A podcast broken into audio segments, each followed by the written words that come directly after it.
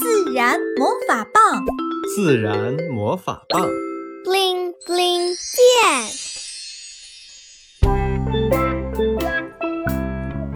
小区大巡逻。吃完晚饭，维特、赛弗和爸爸下楼散步。啊！赛弗大喊了一声，只见他脚底滑了一下，一屁股重重地坐到地上。维特连忙跟上来。这是谁呀？太讨厌了，在地上扔了一块西瓜皮。维特向四周打量。没看到周围有人经过，爸爸也过来，心疼地问：“赛弗，摔疼了吗？”爸爸有点疼。赛弗眼眶中的泪水打了个转儿，慢慢的又消失了。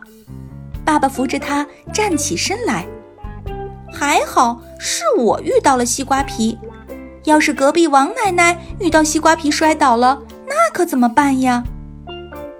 维特抢着说。那王奶奶说不定会摔骨折的，就像我去年一样。维特想起去年和爸爸在郊外玩耍摔骨折的事情了。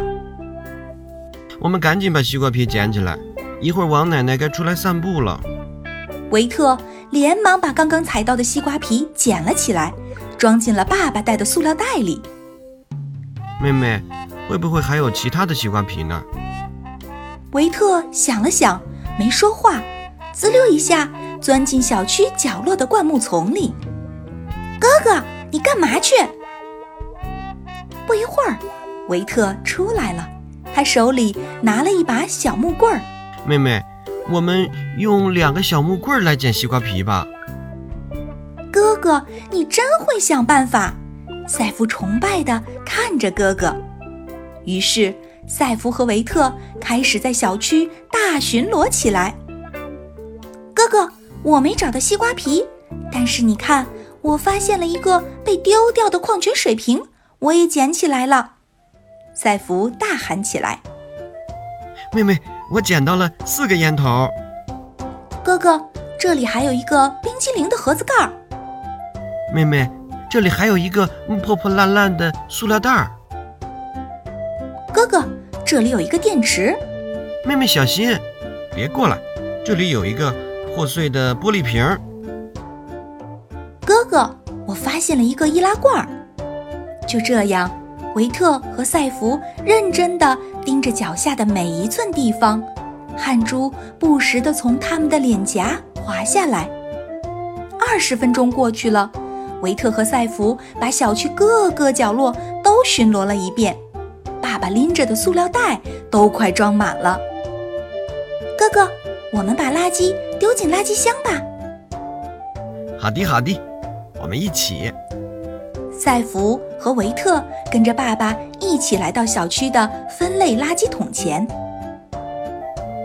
塑料瓶扔进塑料回收垃圾桶，呃，易拉罐扔进金属垃圾回收桶，呃，西瓜皮扔进厨余垃圾桶，玻璃瓶扔进玻璃回收垃圾桶。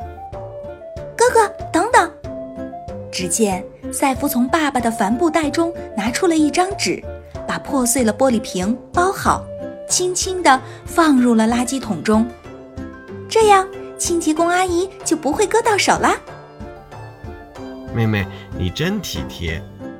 维特给妹妹竖起大拇指，满是赞赏地看着妹妹。好了，剩下的就扔进其他垃圾桶就好了。维特舒了一口气，终于搞定了。哥哥，不对，里边还有一个电池呢。电池应该扔进哪里呢？赛弗急忙拦住哥哥。哦哦，我糊涂了。电池应该扔进红色的有害垃圾桶才对。